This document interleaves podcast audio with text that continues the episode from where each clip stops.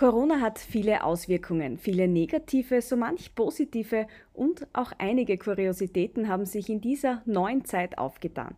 Barbara Mühl ist Steuerberaterin im Südburgenland und sie wird seit Beginn der Krise vermehrt mit kuriosen Geschichten konfrontiert, sei es nun von Seite diverser Behörden, aber auch von Kundenseite. Mein Name ist Nora Schleich und ich habe Frau Mühl für unseren Podcast getroffen, um mit ihr über teils irrwitzige Erfahrungen zu sprechen, beruflich und privat. Frau Mühl, herzlich willkommen. Grüß Gott.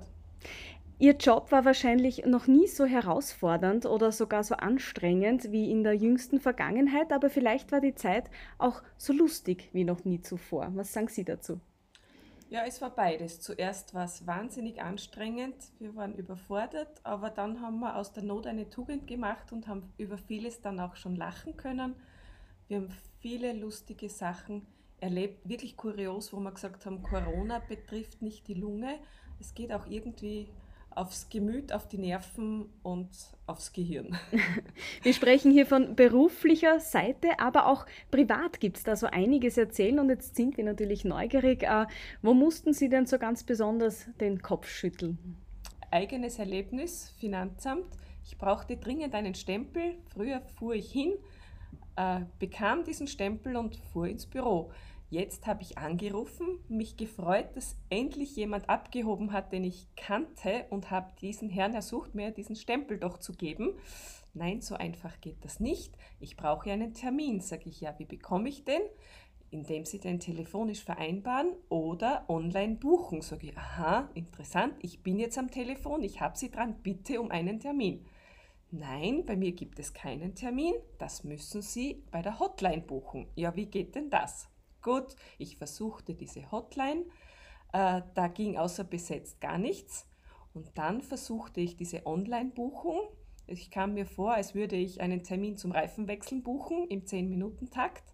Ich bekam diesen Termin, bekam ihn auch dreimal online am Handy bestätigt und pilgerte dann zum Finanzamt, wo mich eine Dame von der Security in Empfang nahm, wie bei einem Hochsicherheitstrakt und hat mich sofort einmal desinfiziert, mich befragt, wer ich bin, was ich will und wartete dann einige Minuten und durfte dann wirklich vordringen, um diesen Stempel zu bekommen. Und haben Sie den Stempel dann gleich bekommen? Nein, leider, weil Formalismus in Österreich ist auch nicht so ohne. Ich bekam den Stempel nicht, aber einige Hausaufgaben was ich zu erledigen hätte bis zum nächsten Mal. Mhm. Ich, und wie komme ich dann wieder da herein? Selbe Prozedur, online buchen, kommen, desinfizieren und dann bekommen Sie den Stempel. Ja, gesagt, getan. Eine Woche später hatte ich das, was normalerweise fünf Minuten dauert. Wenn ich alles zusammenrechnen, war ich eine Stunde beschäftigt um mhm. diesen Stempel wirklich zu haben. Um einen Stempel zu holen. Und mhm. äh, zehn Minuten hat man dann Zeit. Also wenn es sich ja. in der Zeit nicht ausgeht, dann kann man sich einen neuen Termin ausmachen. Weiß ich nicht. Ich habe es nur beobachtet, wie ein verzweifelter Herr Unterlagen aus dem Auto holte und wie er endlich durch diese Sicherheitsschleuse drinnen war, gesagt bekam, Ihre zehn Minuten sind um. Wir können das heute nicht mehr erledigen. Wie das weiterging, weiß ich nicht. Er durfte dann doch in das Büro des Sachbearbeiters. Aber es war wirklich, ich habe dann auch gefragt, wie geht das in Zukunft, wenn ich ein großes Problem habe, buche ich dann drei Termine? Konnte man mir nicht sagen, aber sie sind so begeistert selber von diesem System, dass es beibehalten wird für die Zukunft und das hat mich eher entsetzt als erfreut. Das heißt für unsere Zuhörer, jeder, der jetzt einen Termin am Finanzamt braucht, einfach hingehen, ist jetzt nicht mehr. Nein, überhaupt nicht. Mhm. Online buchen. Wenn Sie keinen Computer haben, ist es schon ein Problem, weil Anrufen viel Vergnügen, da brauchen Sie viel Zeit, viel Geduld und müssen sich viele Bänder am Telefon anhören. Mhm. Also Sie haben gesagt vorher, wir haben ja vorher schon ein bisschen gesprochen, haben gesagt, Sie kommen sich vor, wie wenn das Radio laufen mhm. würde, mhm. permanent bei mhm. Ihnen im Büro. Ja, ja, man hört aus jedem Zimmer eine andere Melodie, eine andere Stimme, je nachdem, ob man bei der Gesundheitskasse, beim Finanzamt, bei Gericht ist. Also es ist hochspannend bei uns. Es geht zu zeitweise wie in der Disco. Ein, ein Leben in der Dauerschleife ja. quasi. Äh, wir kennen das wahrscheinlich alle seit Corona, dass wir bei der einen oder anderen Geschichte den Kopf geschüttelt haben, bei der einen oder anderen Ansage, die wir auch äh, gehört haben, medial. Ähm, Gibt es privat auch Geschichten, wo Sie sagen, Jösses, ganz furchtbar? Ja, zum Beispiel selbst am Wochenende erlebt, äh, im Urlaub, äh, Prozedur beim Einchecken mit Maske dann darf ich es runternehmen. Beim Gang ins Restaurant brauche ich die Maske, im Restaurant nicht mehr.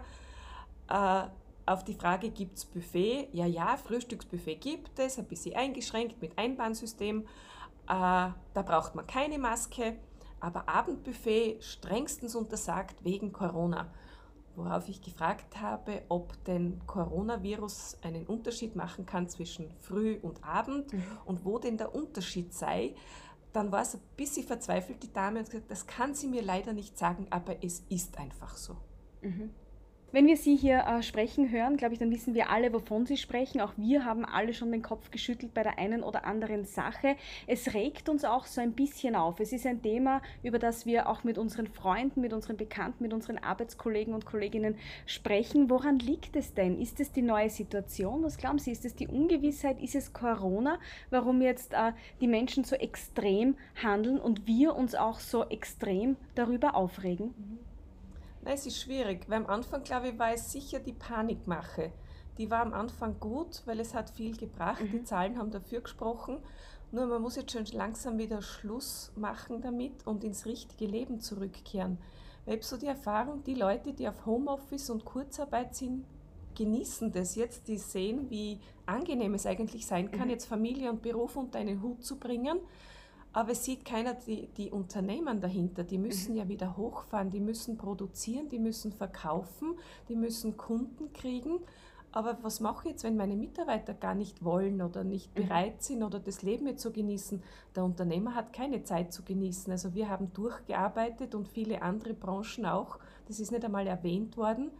Wir sind irgendwie ziemlich am Ende körperlich wie auch psychisch. Mhm. Die anderen sind sowas von tiefenentspannt und da prallen jetzt Welten aufeinander, die oft sagen, was, ihr seid daheim, ja, was habt ihr denn gearbeitet in der Zeit? Und da ist absolutes Unverständnis von der anderen Seite da und das hat sich jetzt so hochgeschaukelt, ich glaube, da muss jetzt irgendein Schnitt einmal kommen. Mhm.